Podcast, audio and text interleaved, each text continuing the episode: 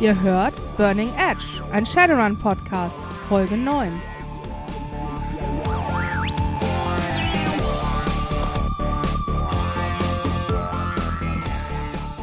Herzlich willkommen zu unserer neunten Folge. Ich bin Sister Panic. Und ich bin Chaos.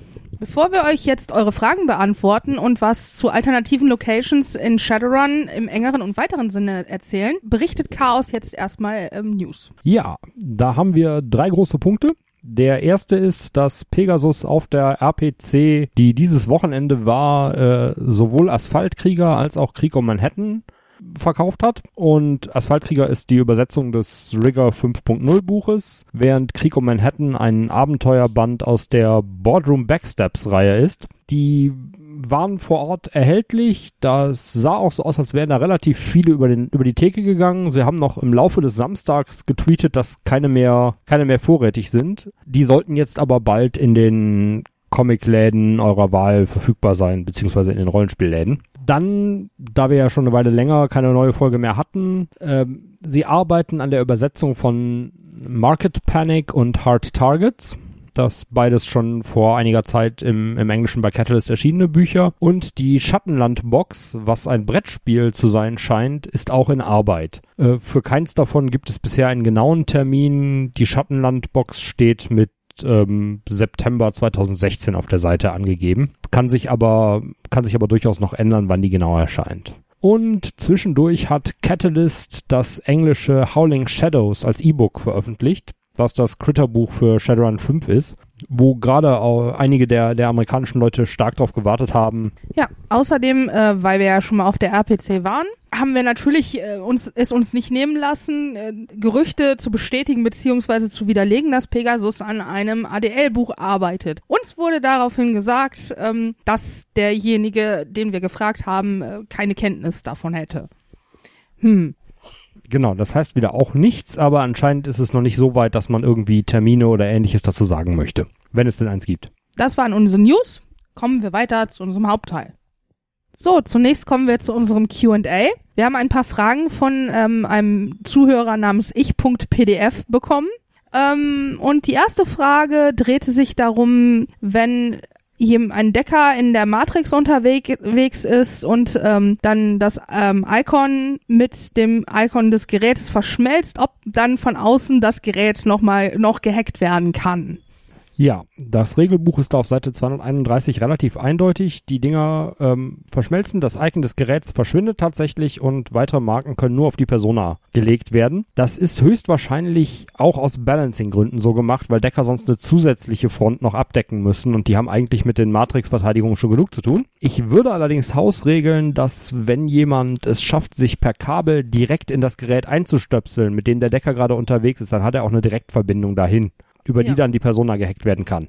Aber wie gesagt, das wäre eine Hausregel, ähm, das steht nirgendwo offiziell im Buch. Das ist, in, das ist eine interessante Frage, da haben wir auch ein bisschen drüber diskutiert. Es ist halt so, in der Welt ist es relativ unwahrscheinlich, dass ein Decker so ungeschützt rumliegt, ähm, dass er Full VR ist und ähm, dann eben nicht noch irgendwelche Überwachungsmöglichkeiten hat oder irgendwer ihn beschützt oder so dass jemand einfach so an das Gerät rankommen könnte, sage ich jetzt mal. Aber wenn das der Fall ist, würde ich es persönlich wahrscheinlich auch so regeln wie Chaos. Die nächste Frage dreht sich dann ums Scouting in der Matrix. Also kann ich quasi, wenn die Matrix semi-analog zur echten Welt verläuft, kann ich äh, in der Matrix alleine vorausschauen und gucken, ob sich in meinem Zielgebiet Geräte befinden? Die einfache Antwort ist ja.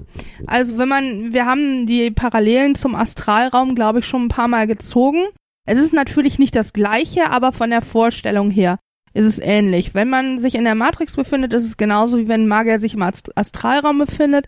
Man kann sich umgucken und man kann auch Dinge einfach so sehen. In dem Falle dann eben nicht irgendwie Lebewesen oder sowas, sondern technische Geräte. Genau. Und die Geräte sehe ich in der Matrix. Damit habe ich allerdings nicht den genauen physischen Aufenthaltsort, sondern nur so grob den nächsten Verbindungspunkt. Wenn ich genau wissen will, wo sie sich befinden, muss ich den, äh, muss ich dem Icon zwei Marken verpassen und die Matrix-Handlung Icon aufspüren benutzen. Findet man auf Seite 237, womit ich dann den genauen Ort gesagt kriege, an dem sich das Gerät befindet. Ich würde mal vermuten, das ist dann mindestens mal auf einen Meter genau, wenn nicht sogar noch präziser. Richtig. Und wo wir gerade bei Matrix-Wahrnehmung waren, ähm, er fragte weiterhin nach, wie sieht das aus mit dem Entdecken von, von äh, Icons und muss ich, warum muss ich für alles würfeln? Wie sieht das aus mit der Matrix-Wahrnehmung? Also grundsätzlich sehe ich alle Geräte, die sich in 100 Meter Umkreis um mich befinden, nicht auf Schleichfahrt sind.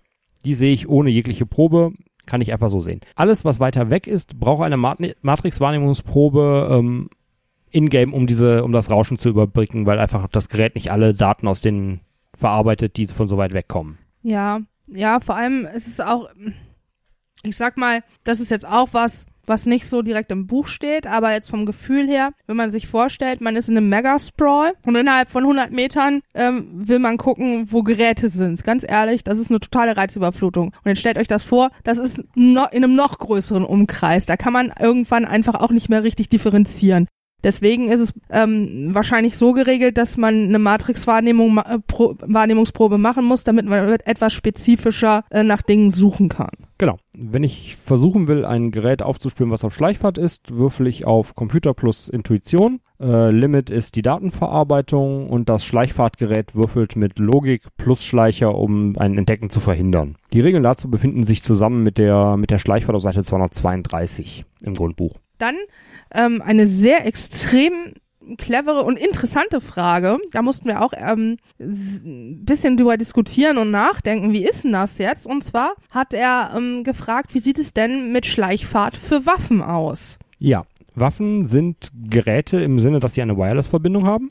Im Buch wird an einer Stelle, ich habe gerade die Seite nicht im Kopf, äh, kategorisch gesagt, alles was eine Wireless-Verbindung hat, gilt auch als Gerät und hat ein Icon. Jetzt will ich idealerweise nicht das Icon meiner Waffe broadcasten, wenn ich damit durch die Stadt laufe. Ergo kann ich die auch auf Schleichfahrt stellen. Kann ich auch mit allen Geräten machen, die eine, die ein Icon haben. Ähm, jetzt gibt Schleichfahrt minus zwei auf alle Matrix-Handlungen. Und die genaue Frage war jetzt, gelten diese minus zwei dann für mich global, wenn ich nur meine Waffe auf Schleichfahrt schalte? Oder wie sieht das aus? Und die Regeln da im Buch sind ähm, ehrlich gesagt unklar formuliert. Ich würde das jetzt so interpretieren, dass grundsätzlich nur die Matrix-Handlungen, die mit dem Gerät, was auf Schleichfahrt läuft, ausgeführt werden, minus zwei bekommen. Das ist bei einer Waffe ziemlich genau keine einzige, die ich damit ausführen kann. Außer man versucht sich irgendwo mit einer Waffe in irgendwas reinzuhacken. Ähm. Das nennt sich Erpressung. ähm, aber sollte ich meine Waffe irgendwie modifizieren, dass ich einen Comlink einbaue, wäre das theoretisch ähm, mit einer minus zwei Handlung auf alles, was es in der Matrix macht. Ich würde weiterhin urteilen, dass wenn ich ein Personal Area Network fahre, in dem also meine ganzen Waffen und Cyberware und so weiter an meinen Comlink bzw. mein Cyberdeck ähm, angeschlossen sind und dessen Firewall und so weiter Attribute benutzen, dann gilt der minus zwei Malus global für den für das ganze Netzwerk, auch wenn nur eins der Teile auf Schleichfahrt läuft. Und eine weitere Frage war, wie würfel ich denn dagegen gegen das Entdecken. Normalerweise würfel ich ein Entdecken mit Logik plus Schleicher, um zu verhindern, dass jemand mein Schleichfahrtgerät entdeckt. Was mache ich bei Devices wie Comlinks oder Waffen, die eben kein Schleicherattribut haben? Naja, da benutzt man eben nur Logik, ne? Genau, die sind halt leichter zu entdecken. Ja, macht ja auch Sinn, ganz ehrlich. Ähm, bei einer Waffe, ja, kann man jetzt diskutieren, macht es Sinn, macht es keinen Sinn. Ähm, aber bei einem Comlink, ich meine, ein Comlink, da steht, steckt schon Kommunikation drin. Das heißt, das soll ja auch gefunden werden, damit man zum Beispiel angerufen werden kann oder sowas. Äh, Im Zweifelsfalle kann man sich fürs Comlink allerdings äh, laut dem laut dem Matrix-Buch einen Dongle kaufen, der ihm ein Schleicherattribut verpasst.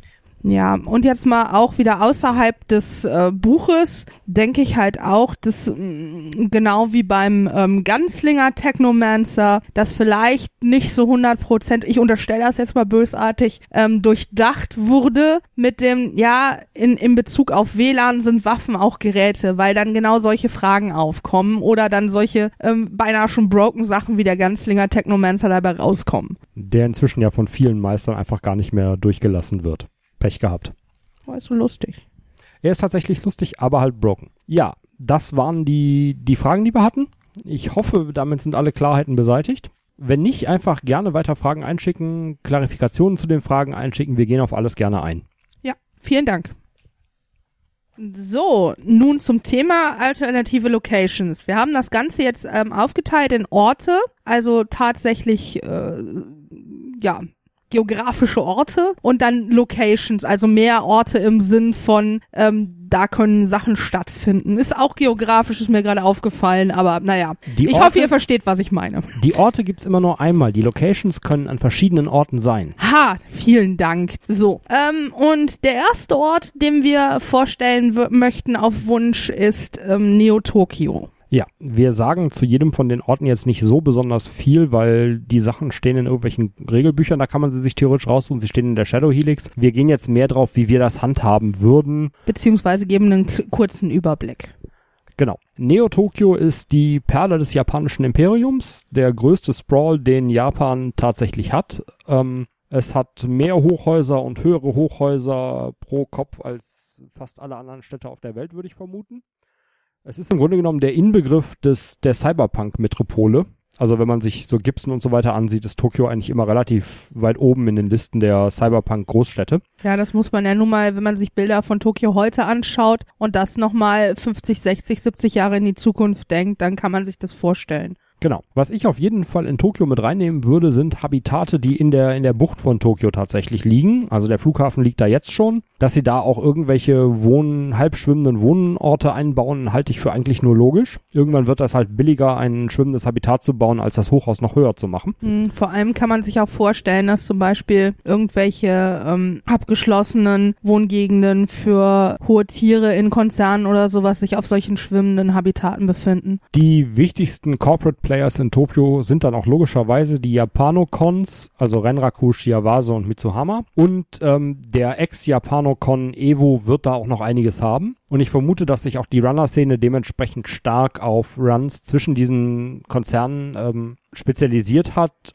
und dadurch subtiler ist als zum Beispiel in Seattle, weil die wesentlich mehr Wert legen, die Johnsons und ähnliche, dass das Ganze professionell und subtil erledigt wird, als mit, man verliert halt viel mehr Gesicht, wenn das Ganze schief geht. Genau, das ist halt ähm, auch in der Shadowrun-Welt spielt es in Japan immer noch eine große Rolle, diese, dieser traditionelle Ehre und Gesicht verlieren Gedanke. Das ist auch in der Runner-Szene da ähm, sehr prävalent. Die, das organisierte Verbrechen in Japan ist eigentlich vollständig in der Hand der Yakuza, logischerweise. Ich würde jetzt vermuten, dass sowohl die, die russische Mafia, die Wori, als auch die Triaden versuchen, da Fuß zu fassen, aber nicht wirklich weit kommen, weil in Shadowrun die Japaner auch noch ein sehr starkes, ähm, starke Abneigung gegen Gaijin haben. Ja, und ich denke, das wird nicht mehr so krass sein, wie das heute ist, dass Tri die Triaden und die Konzerne so super stark getrennt sind. Ähm, Triaden, Entschuldigung, die Yakuza. Tut mir leid, ich war gerade ja. Ich denke, da wird es auch viele Überlappungen geben, beziehungsweise je nachdem auch dann, je nach ähm, mit wem die Yakuza gerade zusammenarbeiten, dann auch ähm, Konkurrenzgeschichten mit anderen Konzernen. Genau, Mitsuhama rennen nicht ohne Grund seit seiner der ganzen Konzerngeschichte lang die Gerüchte hinterher, dass sie eigentlich nur eine Yakuza-Front sind, die besonders erfolgreich war. Als, als Themen fürs Spiel bieten sich da eigentlich an diese Yin- und Yang-Verhältnis zwischen, zwischen extremer Hightech und dem, dem Kami-Shinto-Glauben, die in Japan sehr harmonisch miteinander leben und damit generell die, die Abstände, Unterschiede zwischen verschiedenen Dingen. Also diese, die harten Grenzen, die trotzdem in Harmonie leben. Ich kann also durch voll befahrene Straßen gehen, biege um zwei Ecken und stehe in einem Shinto-Park. Ja, ähm, es ist halt auch so, dass, äh, ich meine, das ist ja auch was, Shadowrun muss man sich ja mal vorstellen, das, was heute äh, Fakt ist, weitergedacht. Und auch heute ist es ja in Japan so, dass modernste, wirklich aller modernste Cutting-Edge-Technologie mit sehr traditionsbelastenden Vorstellungen Hand in Hand gehen. Und des Weiteren würde ich auch davon ausgehen, dass der Tokyo Sprawl im Gegensatz zu vielen anderen Sprawls sehr, sehr harte Grenzen hat. Also es ist, äh, ich bin von Hochhäusern umgeben und dann hört es auf. Fertig. Da ist dann der Sprawl vorbei und es geht sofort in eine ländliche Gegend über, ohne die in Europa üblichen Vororte und kleineren Ortschaften und so zu haben. Das ist also eher ein harter Cut ist. Und generell würde ich mein, mein Spiel auch auf diese harten Abgrenzungen, die aber trotzdem als gegeben angesehen werden und die halt nicht irgendwie als störend empfunden werden, auslegen. Ja, ja, so viel erstmal allgemein zu Tokio. Sollte es da noch Bedarf oder Interesse geben, ähm, können wir das sicherlich auch nochmal in einer ähm, anderen geeigneten Folge ausführen. Jetzt kommen wir äh, zu etwas, was auch äh, gewünscht wurde, und zwar zu den ADL. Ja, das zerbrochene Land. Die Bundesrepublik Deutschland hat irgendwann im Zuge der Eurokriege endgültig den Geist aufgegeben und das Ganze ist zersplittert in verschiedene kleinere Staaten, die sich dann nachher zur Allianz deutscher Länder wieder zusammengefügt haben. Das sieht nach außen hin zwar so aus, als wäre es immer noch im Grunde genommen die, die BRD, aber in der Allianz haben die einzelnen Mitgliedstaaten wesentlich mehr Autonomie, als sie vorher hatten. Im Grunde genommen kann man sagen, wenn man das jetzt mit ähm, anderen Ländern vergleicht, dass ähm, Deutschland, was ähm, sozio äh, soziopolitische Dinge angeht, mh, keinen Schritt nach vorne gemacht hat, sondern in gewisser Hinsicht einen Schritt zurück, also vor 1871, also und vor Ersten, Zweiten Weltkrieg und so weiter, wo, wodurch halt die BRD erst dann entstanden ist letzten Endes. Wir haben eine Zentralregierung, die in Hannover sitzt, aber die hat bei weitem nicht den Einfluss wie unsere Regierung heute.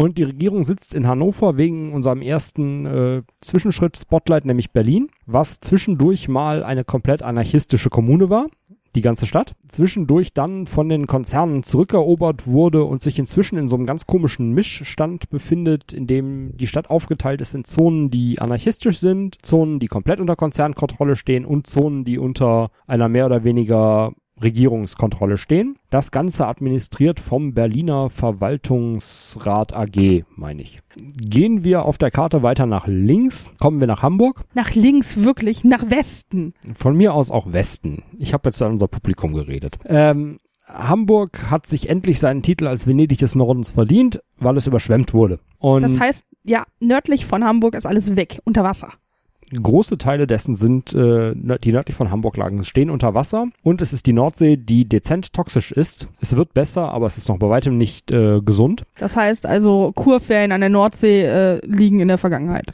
Ja, haben sich erledigt. Hamburg ist weit, trotzdem weiterhin eine, eine aktive Metropole mit einer sehr, sehr gut gehenden Medienlandschaft. Ähm, ja, auch weiterhin ein Umschlagplatz für Waren aller Art, die dann in nach Deutschland reinkommen. Und ja, ist an vielen Stellen jetzt nur noch per Boot bereisbar. Das ist eigentlich so das Interessanteste an Hamburg. Genau, also man hat im Grunde genommen diesen, ja, so eine Mischung aus so Hafencharakter, aber was es ja teilweise heute auch schon hat und mehr so ein bisschen, ja, vom Flair her so Unterwelt in Richtung, ja, die sitzen da in irgendwelchen Containerhafenschuppen rum und solchen Dingen. Genau. Viele der Nordseepiraten treffen sich auch in Hamburg, um da ihre Beute zu verprassen, weil es ist halt der nächste Hafen, der einigermaßen gut aussieht. Dennoch ist Hamburg eine Metropole, also es ist ein Sprawl, das darf man halt auch nicht vergessen. Genau, es ist immer noch eine riesige Stadt und es gibt, es ist für eigentlich alles darin Platz. Äh, wo wir gerade bei riesigen Städten sind, gehen wir zum Rhein-Ruhr-Megaplex weiter. Das ist Deutschlands bei weitem größter Sprawl. Das ist sogar einer der weltweit größten Sprawls, wenn nicht der größte, oder? Es ist nicht der größte, soweit ich weiß, gibt es da noch einige, die, die noch eine ganze Ecke größer sind. Also Flächen flächenmäßig, ich meine jetzt nicht von der Bevölkerung her. Flächenmäßig kann das durchaus sein, das müsste ich nachgucken. Ähm, ja, der Rhein-Ruhr-Megaplex enthält im Grunde genommen 50 Prozent von NRW fast. Also der geht von, von im Süden ist irgendwo Koblenz, glaube ich, so gerade eben nicht mehr Teil davon, bis hoch ans nördliche Ende des Ruhrgebiets und äh, in all, beide Richtungen Neuss und Wuppertal sind auch beide durchaus Teile dieses Sprawls. Das Wichtige, was man hierzu sagen kann, ist, dass äh, Zelda Krupp hier seine HQ hat. Also in Neuessen. Ja. Weil letztens rauskam, dass äh, Lofür über Zelda Krupp mehr oder weniger die zwei Meilen Umkreis um die Zelda Krupp Arkologie in Essen aufgekauft hat und das ist jetzt Neuessen. Er hatte also sein eigenes kleines Reich im, im Sprawl unter seine Kontrolle gestellt. Das heißt also, wenn man in ähm, vorhat, in, im Rhein-Ruhr-Megaplex zu spielen, dann kommt man um Seda Krupp auf keinen Fall drum rum. Das ist so ein bisschen in Mini-Version, wie man in ähm, Aztlan nicht um Aztec rumkommt. Das ist so ein bisschen das, genau. Äh, gehen wir weiter nach Westfalen. Wer glaubt, dass das jetzt religiöse Spinner sind, die da in der Gegend rumlaufen, der hat noch gar nichts gesehen. In Shadowrun hat die katholische Kirche kurz nach der, ähm, nach der Goblinisierung angefangen, da massiv an Einfluss zu gewinnen und Westfalen inzwischen in ein theokratisches, ähm, pseudodemokratisches Regime umgewandelt. Ja, und ich meine, dass die haben sich auch komplett abgespalten von der offiziellen katholischen Kirche. Ich glaube, das ist so eine eigene Geschichte. Das ist inzwischen eine eigene Geschichte, weil die offizielle katholische Kirche ja irgendwann mal erklärt hat, dass Metamenschen nicht des Teufels sind und dass Magie nicht etwas Grund, von Grund auf Böses ist und dass man diese Leute vielleicht nicht verbrennen sollte. Genau. Das haben die Westfalen nicht so wirklich akzeptiert. Äh, der andere große Einflussbereich in Westfalen ist die Fleischereiindustrie. Ja, so wie heute westfälische Salami und so kennen wir alle. Die haben nur noch mehr Einfluss gewonnen. Hier können Runner eigentlich nur dann arbeiten, wenn sie entweder in den Randgebieten bleiben oder Menschen sind. Gehen wir nach Hessen weiter. Das einzige Interessante, was es in Hessen noch gibt, ist Frankfurt. Das Ähm, ist, noch? Das ist doch heute auch so, oder? nee. Da, da, da. Frankfurt ist die Heimat des Frankfurter Bankenvereins, einem Zusammenschluss von 36 deutschen Banken. Das Ganze gehörte ursprünglich dem großen Drachen Nachtmeister und war lange Zeit ein Stachel in Lofürs äh, Seite. Er hat Nachtmeister, ist er irgendwann losgeworden. Die Banken sind geblieben und weiterhin ist der Frankfurt Ball der die Heimat des AG Chemie Konzerns, einem der größten Doppel-A-Konzerne in Europa, auch nicht wirklich dafür bekannt sind, irgendwie besonders freundlich zu sein. Ja, und ne, wie man sich das so denken kann, genau wie heute, besteht Frankfurt zu einem hohen Prozentsatz aus Banken und Anwälten. Das heißt, ähm, um mal böse zu sein, dass es nicht so besonders schade wäre, wenn die Stadt ähm, in die Luft fliegen würde.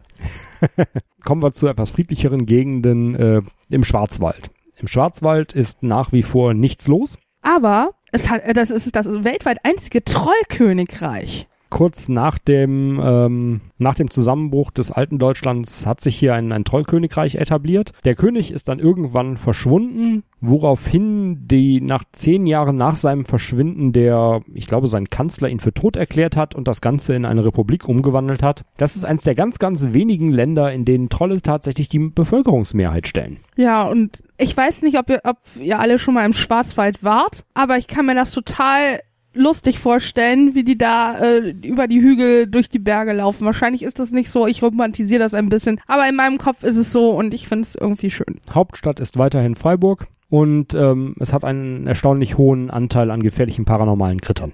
Machen wir weiter. Im Südosten der Bundesrep ehemaligen Bundesrepublik finden sich jede Menge Kleinstaaten, wo sich keiner so genau sicher ist, wem die gehören und was sie da machen. Die Grenze mit Tschechien ist, keiner hat eine Ahnung, wo die genau verläuft. Ja, also im Grunde genommen ist es halt, wie am Anfang schon erwähnt, so ein bisschen wie ähm, vor 1871. Es gibt ganz viele kleine Splitter, äh, Herzogtümer und Mini-Königreiche und weiß der Teufel noch was, wo jeder so ein bisschen sein eigenes Süppchen kocht.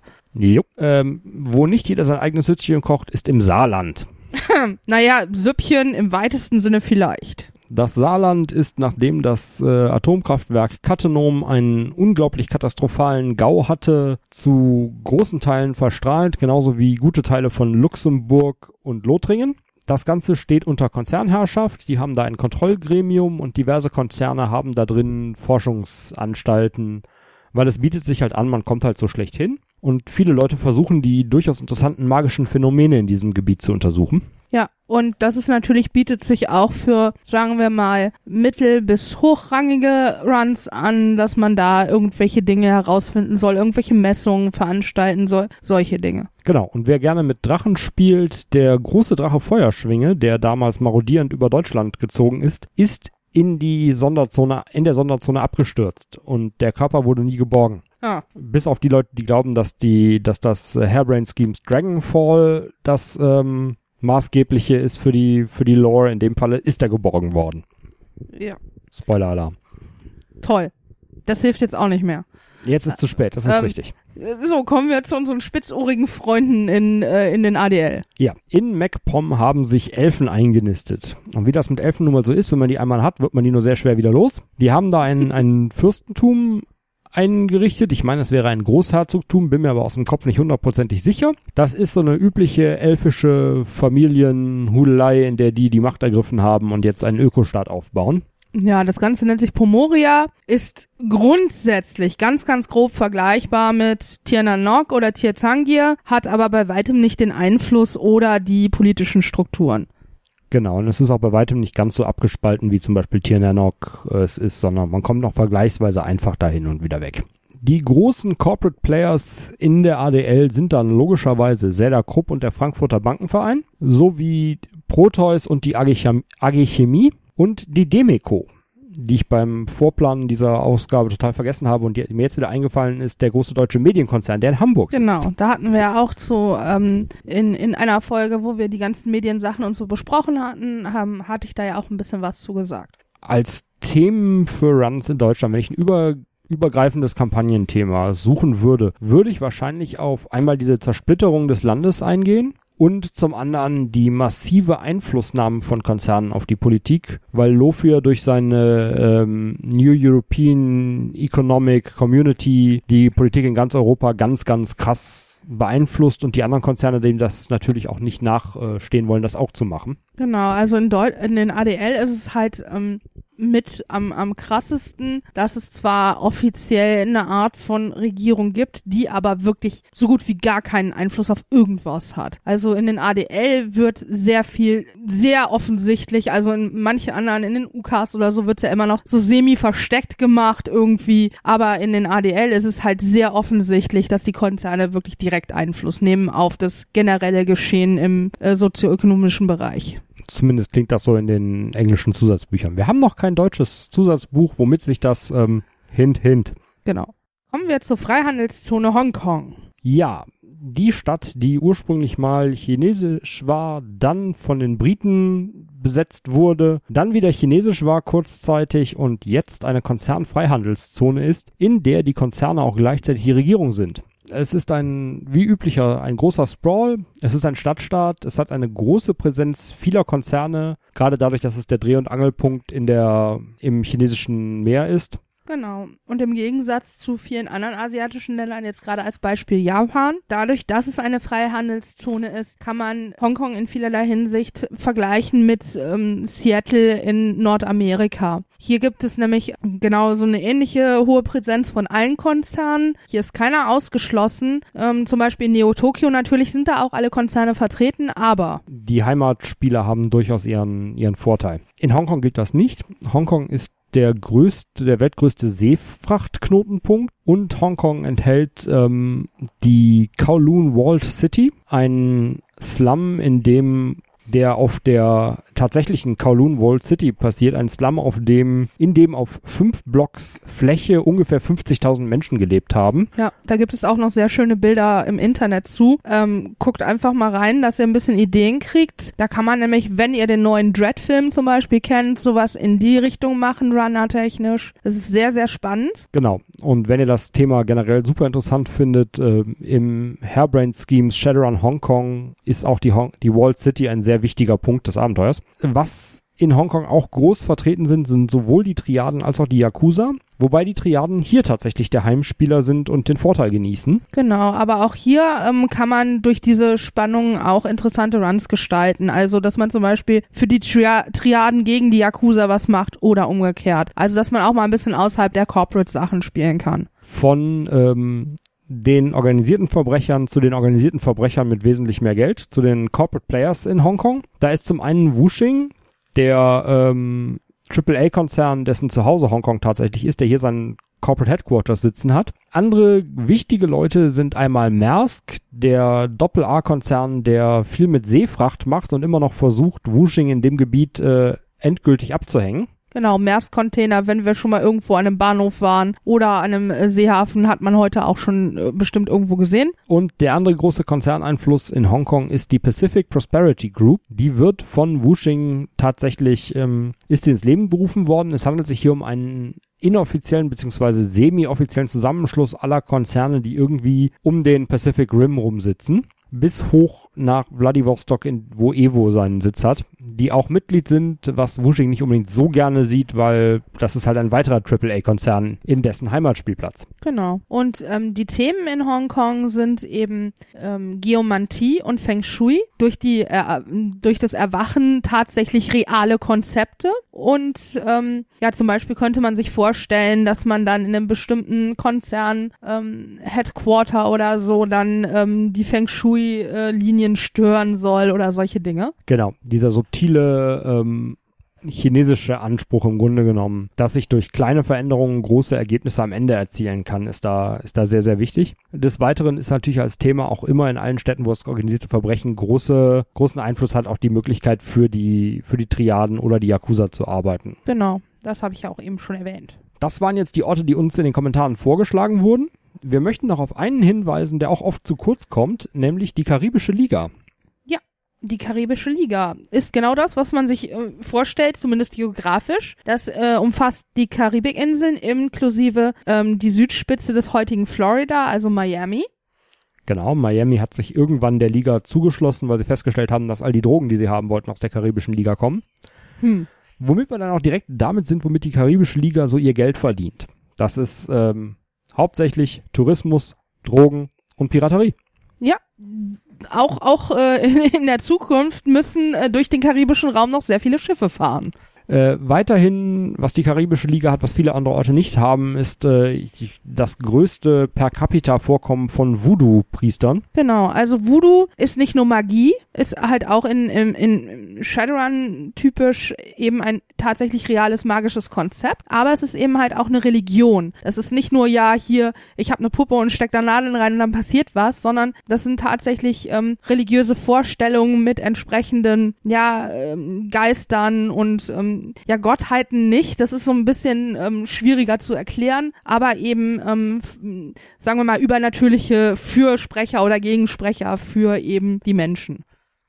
Genau. Ähm, damit haben wir auch direkt den ersten Hauptanstoßer für Runs in der Gegend ähm, einge eingeordnet. Das sind nämlich die Voodoons, äh, Hoodoons. Des Weiteren, wie gesagt, Runs können hier durchaus Piratenruns sein oder halt auf touristische Ziele, was sich auch immer anbietet, weil sehr manche Inseln sind komplette Touristenresorts. Und da einzubrechen und jemanden verschwinden zu lassen, ist eine typische Shadowrunner-Aufgabe. Ja. Also ähm, ist meine Überlegung wert. Haben wir jetzt ähm, rein lore-technisch nicht viele so offizielle Sachen zugefunden, aber ein paar gibt es. Guckt einfach mal nach, wenn es euch interessiert. Ist halt mal was anderes. Wen es mehr interessiert, im Cyberpiraten-Handbuch aus der zweiten Edition steht einiges zur Karibischen Liga drin.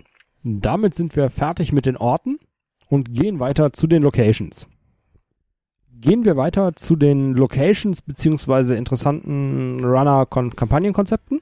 Ähm, die hatte Duke uns äh, größtenteils vorgeschlagen. Fangen wir gleich mit einer seiner Vorschläge an. Ein rasender Zug. Warum der Zug rasend sein muss und nicht normal fahren kann, ist uns nicht bewusst. Vielleicht ist er auch wütend. Vielleicht ist er auch wütend, genau. Züge bieten sich für sowas an. Im Storytelling sind Züge ja schon eine ganze Weile verbreitet. Also man denke an Mord im Orient Express oder so. Also so eine lange Überlandfahrt voll mit irgendwelchen Corporate Players und so, auf der dann plötzlich jemand ermordet wird. Oder natürlich klassisch Wildwest-Stil, Train Heists. Genau, einen Fahrzeugprototypen von einem fahrenden Zug kaufen haben wir schon mal äh, in einer meiner Runden gemacht. Genau, oder halt sowas wie äh, für die Leute, die Firefly kennen und wer sie nicht, wer es nicht kennt, soll es jetzt sofort gucken. Züge bieten sich dafür quasi an, überfallen zu werden oder gehijackt zu werden oder ähnliches. Äh, haben natürlich die interessante Zusatzherausforderung, dass man erstmal dieselbe Geschwindigkeit erreichen muss wie der Zug und dann gucken muss, wie man da runterkommt, ohne das Ganze zu crashen. Genau, und dass ein Zug natürlich auf einer vorgegebenen Strecke nur fahren kann. Man kann ihn jetzt nicht einfach von den Schienen runter in den Wald fahren oder sowas. Genau, mit einem Truck kann ich wegfahren, mit einem Zug ist relativ sicher, wo ich ankomme. Genau. Oder auch so Sachen, äh, vorstellbar ist auch, dass hier ähm, irgendein hohes Konzerntier nicht gerne fliegt und deswegen in so einem super heavy Sicherheitszug durch die Gegend fährt und man muss das infiltrieren oder irgendwie sonst was so.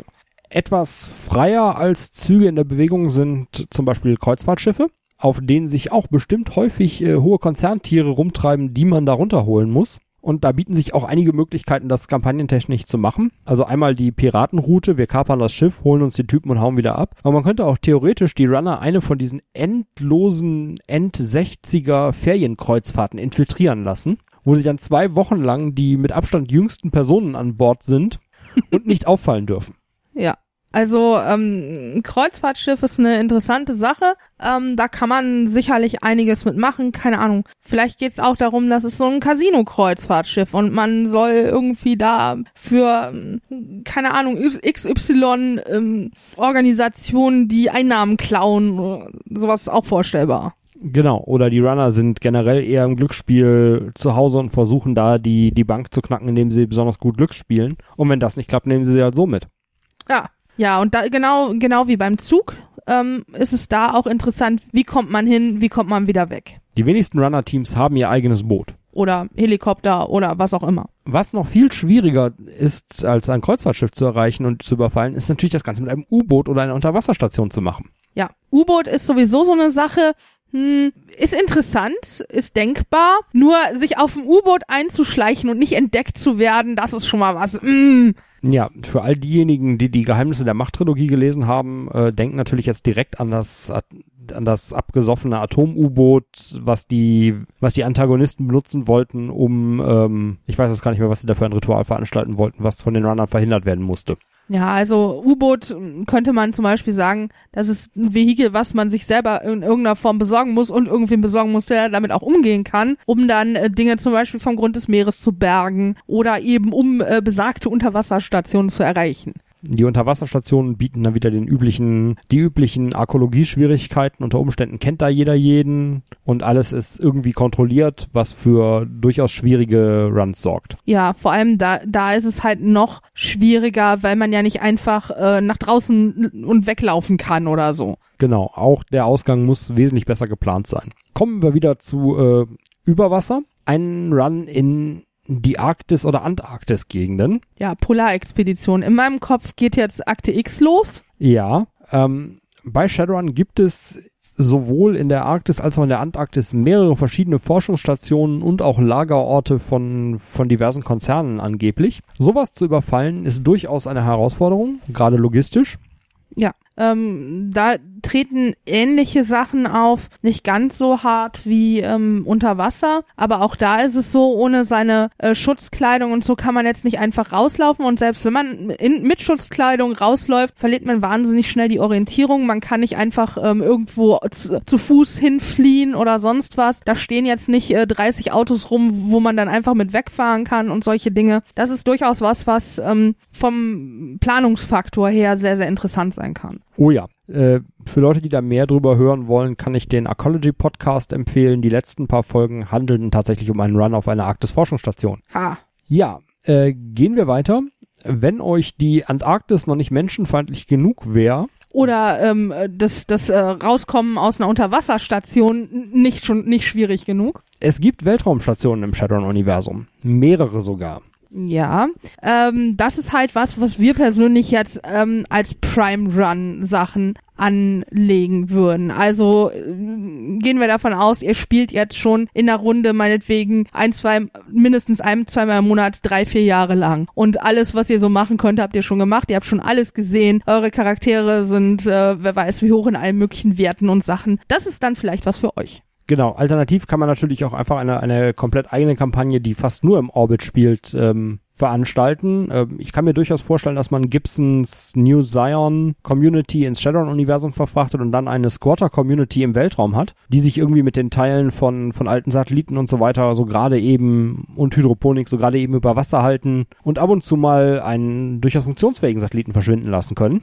Ja, oder sowas wie, ähm, man hat äh, bestimmte Community-Sachen, wie zum Beispiel die Schockwellenreiter oder ähnliche Sachen, dass die eine illegale äh, Station eben haben, was eine gewisse Omnipräsenz erklären würde zieht natürlich das Thema weg von Cyberpunk mehr zu harter Sci-Fi. Ja, allerdings ähm, könnte man sich auch vorstellen, in Anführungsstrichen ähm, gängigere Shadowrun-Themen zu verwenden. Zum Beispiel, keine Ahnung, man könnte von Ares angeheuert werden. Man soll jemanden von der äh, Bla Zelda-Krupp-Station ähm, extrahieren. Oder den Bau des Weltraumaufzugs, äh, den Zelda Krupp gerade plant, sabotieren oder solche Sachen. Genau, oder wenn, wenn das noch nicht High Profile genug ist, ähm, man könnte im Konzerngerichtshof Dinge veranstalten, jemanden, jemanden äh, verschwinden lassen oder umbringen oder ähm, auch äh, entführen, solche Sachen. Genau. Wenn ihr also schon immer noch eine Antwort auf die Frage gesucht habt, mit welchem Run bringe ich meine Spieler am besten um, jetzt habt ihr sie, einen Run auf den Konzerngerichtshof selber.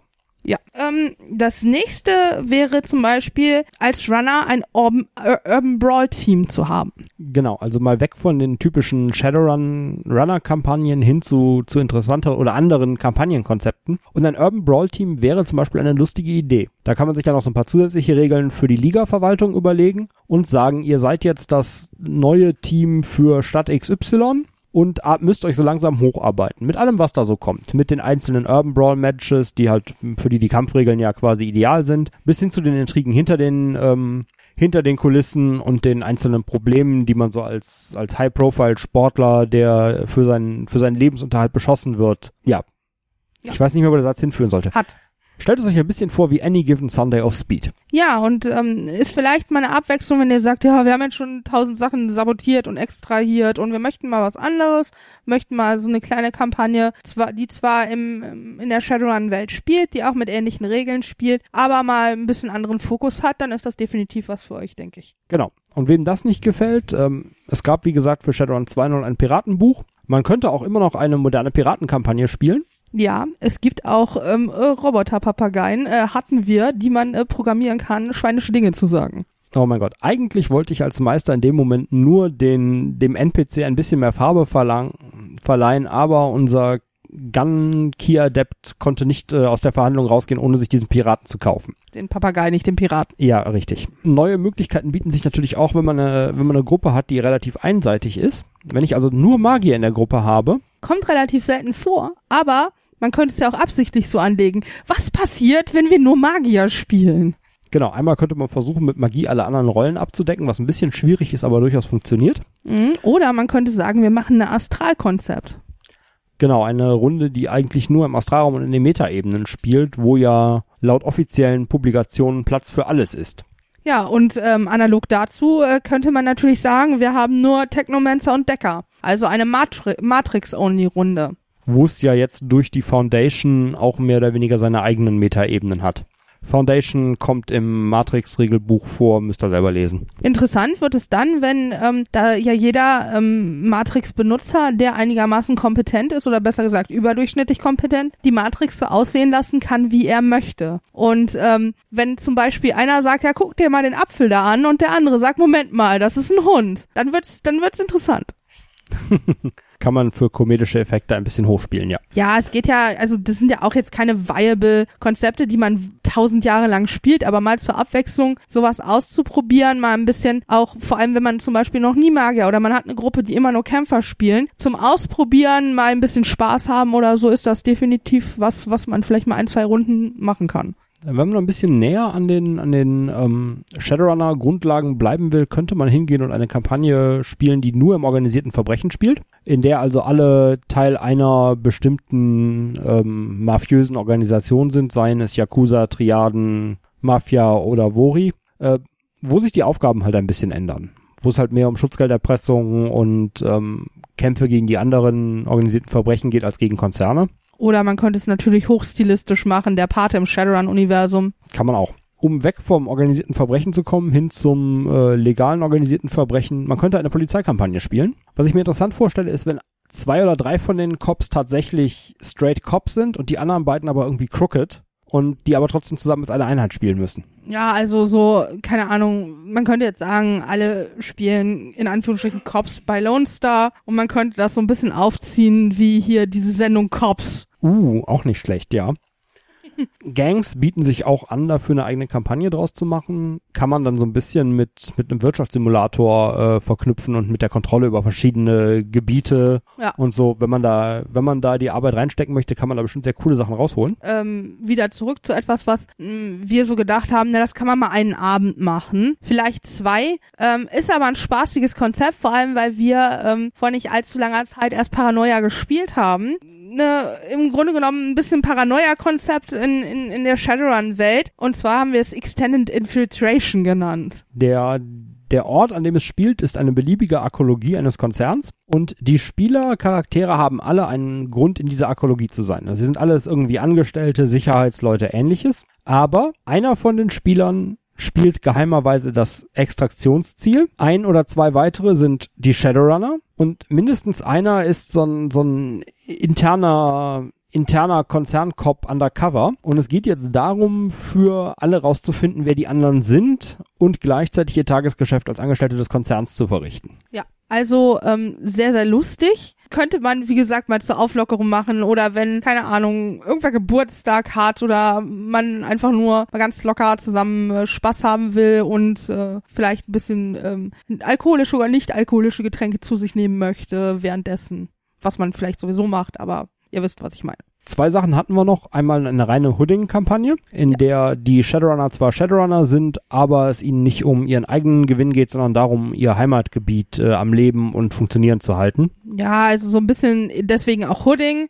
Das hört sich so ein bisschen an wie komische, ähm, ja, unanständige Geschichte, ist es aber nicht. Ähm, das kommt von Robin Hood, also ähm, take from the rich, give to the poor. Genau, und dann hält man halt die Konzerne davon ab, zu viel Einfluss zu gewinnen im Gebiet und die das organisierte Verbrechen und muss das Ganze irgendwie balancieren, damit da alle vernünftig leben können. Und man könnte Schmuggler spielen. Ja, also generell, ähm, was man heute vielleicht ähm, aus Serien kennt, wie Weeds oder so, eben so Coyote. Sei es entweder, also äh, Schmuggler oder Coyote, sei es man schmuggelt Menschen über Grenzen ähm, oder eben ähm, Waren, Drogen, was auch immer. Im Grunde genommen, in Anführungsstrichen, Landpiraterie muss man wahrscheinlich auch ein bisschen mehr Arbeit reinstecken, um sich äh, immer wieder neue Begebenheiten zu überlegen, aber es kann durchaus interessant sein. Ja, vor allem könnte es sehr interessant werden, wenn man das mit dieser Cops-Kampagne koppelt. Also die eine Seite spielt äh, die Grenzpolizei und die anderen spielen die Kojoten.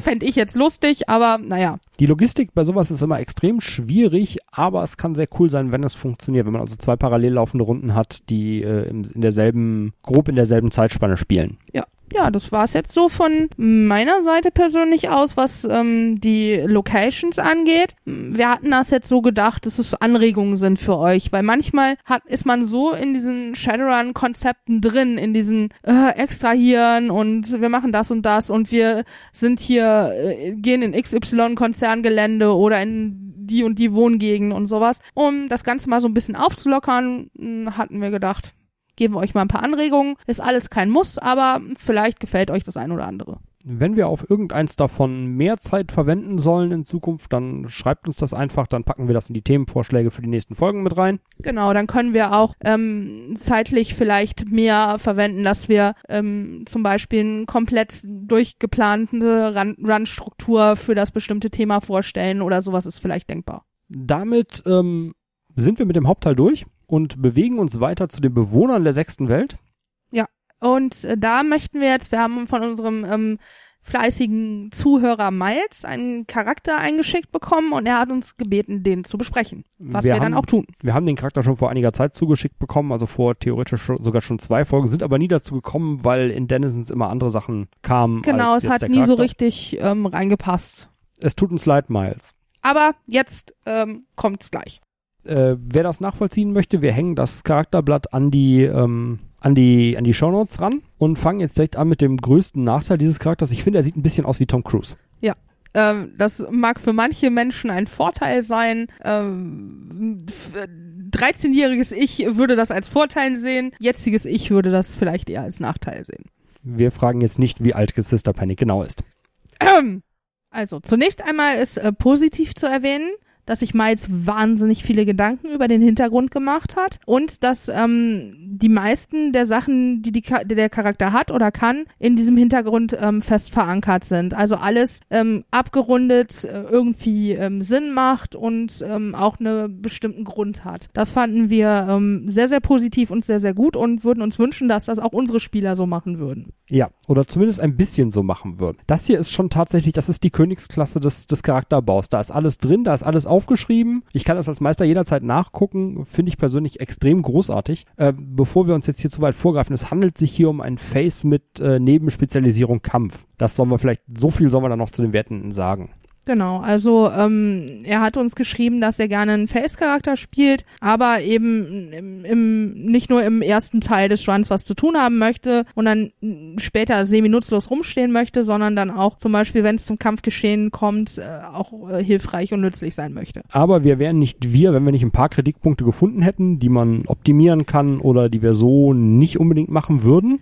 Genau, also das ist ein, ähm, erstmal vorausgeschickt, es sind Anregungen. Es ist äh, nicht in Stein gemeißelt und es ist auch nicht in irgendeiner Form ähm, abwertend oder sonst wie gemeint. Äh, es ist nur, sind nur Dinge, die uns aufgefallen sind, die wir entweder als Meister nicht so durchgehen lassen würden oder die wir selber als Spieler vielleicht nicht so machen würden. Mein persönlich größter Kritikpunkt war in der Story, in der Hintergrundstory und zwar, dass er das Gesicht des ähm, britischen Militärs war, also in Werbeplakaten, auf Werbeplakaten und sonst wo überall zu sehen war und dann aber nach Seattle in die Schatten gegangen ist. Das ist was, was ich persönlich als Meister sagen würde, mh, hm, eher nicht, weil ähm, der Charakter hat äh, sich keinerlei, ähm, zumindest nicht was aus dem Hintergrund hervorgeht, keinerlei ähm, plastischen OP unterzogen und benutzt auch keinerlei irgendwie so Nanocreme oder sonst was, was das Gesicht verändert. Das heißt, jeder, der eine Kamera hat, kann relativ schnell rausfinden, die originale Identität dieses Charakters herausfinden. Das heißt, man verbrennt künstliche Sinn, also ähm, falsche Sinns schneller als andere ihre, so ihre Socken wechseln. Finde ich persönlich sehr, sehr schwierig. Auch äh, Midrunner oder andere Leute, die in den Schatten unterwegs sind, können relativ schnell herausfinden, wer der Charakter ursprünglich ist und äh, das ist eine viel zu große Liability für Runs. Das ist halt was, was ich persönlich im Hintergrund ändern würde. Dass der Charakter innerhalb des Militärs vielleicht bekannt war, das ist ja überhaupt kein Problem, aber so diese große Außenwirkung, er ist das Gesicht des Militärs, finde ich persönlich relativ schwierig.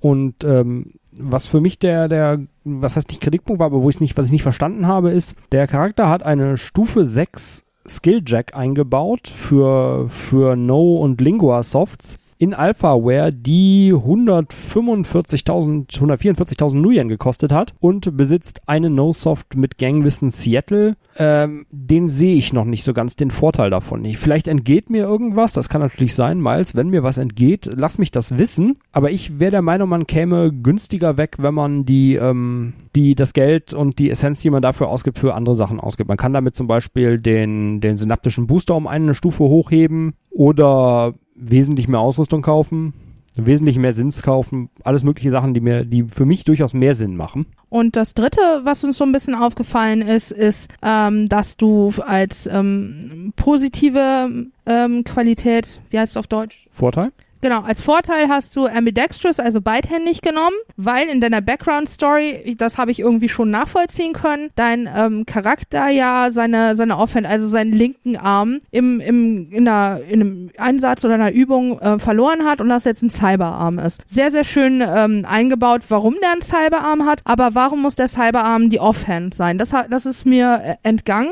weil äh, wenn es deine Mainhand ist, ähm, kannst du auch den ambidextrous ähm, Vorteil rausnehmen und ähm, die Karma-Punkte, äh, die Punkte für anderes, zum Beispiel für mehr Geld oder für ähm, noch, noch Kontakte oder sowas ausgeben. Ähm, ich verstehe, dass du gerne, ähm, also so habe ich's verstanden, dass du gerne zum Beispiel beidhändig schießen können möchtest. Vielleicht, keine Ahnung. Ähm, weiß ich persönlich jetzt nicht, ob das als Face so dringend nötig ist. Spart natürlich Munition, aber mit den vier, vier Vorteilspunkten von Ambidextrous kann man auch einiges, einiges anderes machen, theoretisch. Genau, das waren aber auch unsere einzigen Kritikpunkte. Ähm, weiterhin auch sehr, sehr cool, dass die Connections alle beschrieben sind, alle mit, mit Vorlieben und was sie gerne haben und was sie, was sie als Trades nehmen, was man ihnen für Gefallen tun kann und so weiter. Das sehe ich auch bei meinen Spielern ehrlich gesagt fast nie. Ja, also auch ähm, woher man die Leute kennt und so. Das ist wirklich wahnsinnig gut durchdacht. Das ist echt super. Ähm, an sich, bis auf unsere Kritikpunkte, ein sehr ähm, durchdachter, abgerundeter Charakter, der definitiv gut spielbar ist. Genau, der würfelt für alle seine, für seine Kernkompetenzen genügend Würfel, dass der auch in, auf dem Runner-Hub oder so nicht total fehl am Platze wäre und die Leute nehmen das mit der Optimierung normalerweise wesentlich ernster, als wir das tun. Genau, ähm, vielleicht noch was Kleines, was aber mehr meinem eigenen Verständnis dient ähm, oder was vielleicht eine persönliche Präferenz ist. Ich hätte zum Beispiel dem Charakter, ähm, also Stärke und Willenskraft, die Werte, die, die Attributwerte ausgetauscht. Also Willenskraft auf drei und Stärke auf zwei, weil du hast schon einen Cyberarm, wenn du was mit Stärke machen musst, dann machst du es halt mit dem Arm der ist relativ stark. Ansonsten machst du nicht relativ viel mit dem Stärke-Attribut. Als Face mit dem Willen, Willenskraft-Attribut machst du allerdings relativ viel. Wenn man das in der Story irgendwie erklären will, kann man ja sagen, dass er durch seine Zeit im, im Pressekorps der Armee einfach außer, außer Übung gekommen ist und nicht mehr ganz so viel Training gemacht hat und das vernachlässigt hat. Ja, was auch immer. Also, ich meine, wie gesagt, das ist vielleicht habe ich da irgendwas übersehen oder was falsch verstanden oder das muss so, weil ist ja alles, wie gesagt, das ist kein großer Punkt, kann man so machen, äh, ist nur was, was ich persönlich anders machen würde. Aber Danke für den Charakter. Wir haben ihn gerne besprochen. Wir hatten Spaß daran. Genau. Ähm, wir haben uns da auch ähm, recht viel mit beschäftigt und geguckt. Also, ja, kann man den Großteil davon, also ich sag mal 98 Prozent davon, kann man definitiv so machen. Wir hoffen auch, dass es ähm, hilfreich war, was wir jetzt gesagt haben. Und wenn du noch Fragen haben solltest oder jemand anderes Fragen, Anmerkungen, vielleicht haben wir Quatsch erzählt, ist immer möglich. Wir sind auch noch Menschen. Äh, dann lasst es uns doch bitte wissen. Ja, und damit sind wir schon fast am Ende.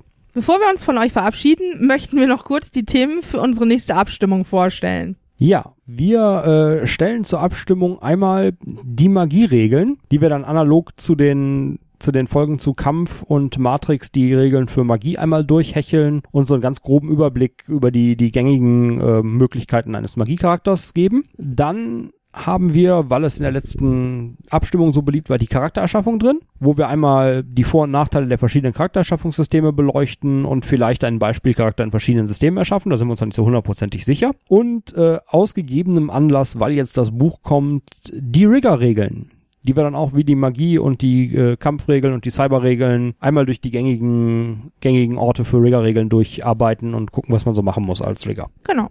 Ja, das war unsere neunte Folge. Wir hoffen, es hat euch wie immer gefallen und ihr votet fleißig für die nächste Sendung. An dieser Stelle möchten wir uns nochmal entschuldigen und um Verständnis bitten, dass wir relativ spät veröffentlicht haben, diese Folge. Das Problem war für mich persönlich, dass ich meine Vordiplomprüfung hatte, was in meinem Fachbereich ein Gruppenprojekt ist mit Präsentation und ähm, ähm, Dozentengremium und allem. Ich habe mit 1,5 bestanden, worauf ich sehr, sehr stolz bin, aber das hat relativ viel Zeit in Anspruch genommen in der Vorbereitung für die Prüfung und so weiter und so fort. Ich hoffe, ihr habt Verständnis und da ich jetzt in den nächsten zwei Semestern auf mein Diplom hinarbeite, kann es auch äh, weiterhin leider zu Verzögerungen kommen. Ich tue mein Nötigstes, aber ja, bitte, bitte seid nicht böse. Wir versprechen auch einfach keine Termine mehr, weil äh, wir können die wahrscheinlich eh nicht einhalten. Wir geben aber unser Möglichstes, uns an unseren selbstgesetzten Terminplan zu halten. Genau. Und wie immer, wenn ihr uns kontaktieren wollt, tut das doch bitte per E-Mail über burningedge at theorder.de, auf unserer Seite www.theorder.de, äh, per Twitter at edge podcast oder natürlich über Facebook www.facebook.com slash edge podcast und natürlich an unsere iTunes und Podcast.de Zuhörer. Bitte bewertet uns oder mm, sei es, ob dass ihr eine Bewertung schreibt oder einfach nur Sterne anklickt. Wir sind euch äh, extrem dankbar, wenn ihr das tut. Ja, und in diesem Sinne, so long chummers and never cut a deal with a dragon.